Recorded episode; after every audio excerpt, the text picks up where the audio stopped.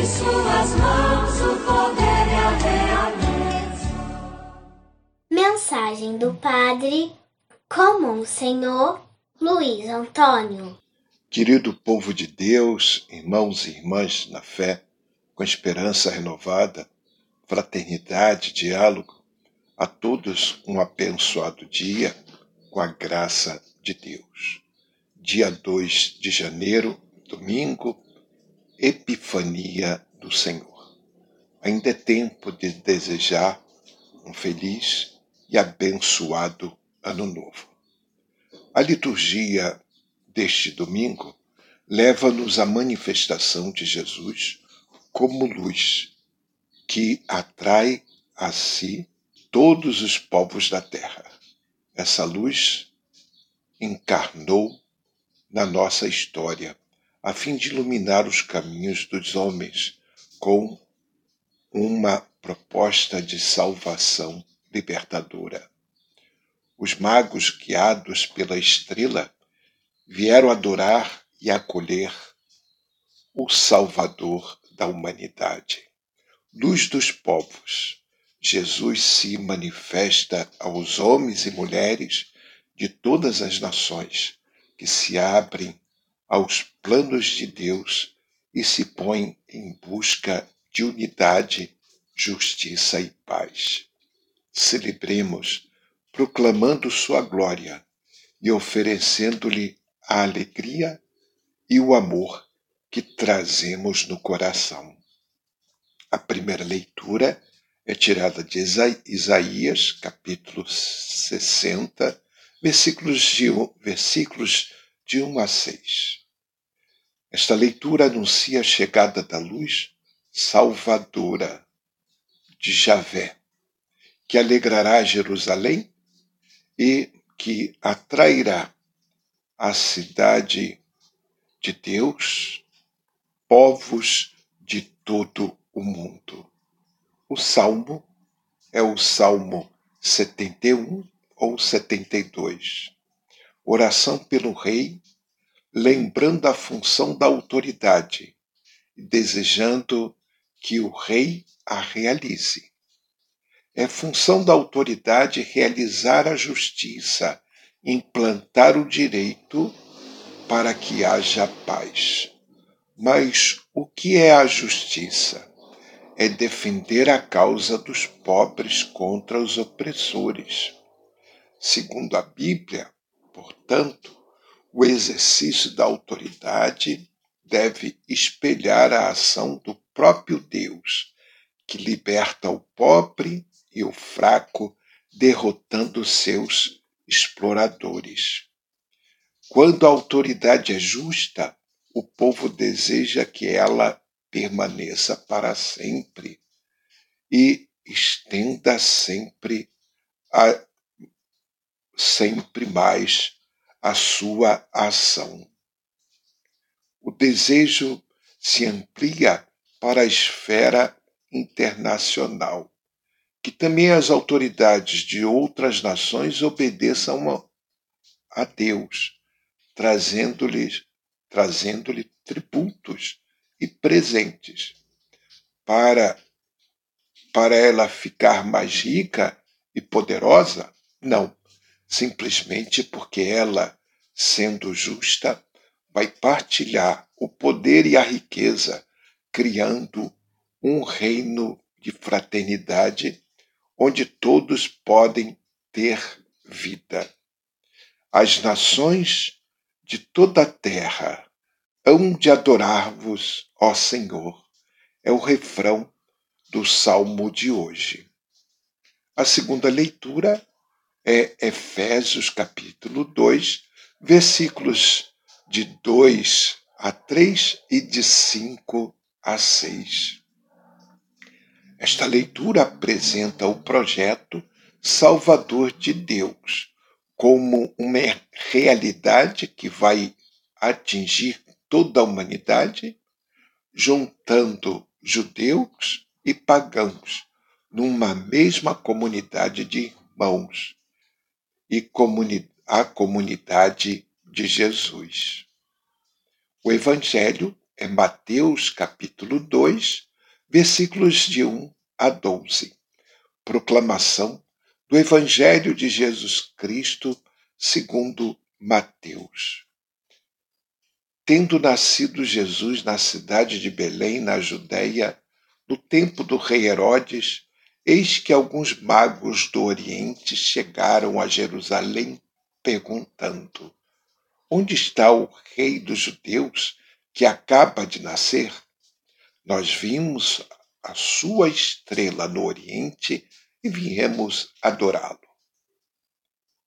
Ao saber disso, o rei Herodes ficou perturbado, assim como toda a cidade de Jerusalém. Reunindo todos os sumos sacerdotes e os mestres da lei, perguntava-lhes onde o Messias deveria nascer. Eles responderam: em Belém de Judá, em Belém, na Judéia, pois assim foi escrito pelo profeta: E tu, Belém, terra de Judá, de modo algum és a menor entre as principais cidades de Judá, porque de ti sairá um chefe que vai ser o pastor de Israel, o meu povo. Então Herodes chamou em segredo os magos e procurou saber deles cuidadosamente quando a estrela tinha aparecido. Depois os enviou a Belém, dizendo: Ide e procurai obter informações exatas sobre o menino. E quando o encontrares, avisai-me, para que também eu vá adorá-lo. Depois que ouviram o mago, eles partiram, e a estrela que tinham visto no Oriente ia diante deles, até parar sobre o lugar onde estava o menino. Ao verem de novo a estrela, os magos sentiram uma grande alegria, uma alegria muito grande, quando entraram na casa viram o menino com Maria, sua mãe, ajoelharam-se diante dele e o adoraram. Depois abriram seus cofres e lhes ofereceram presentes: ouro, incenso e mirra.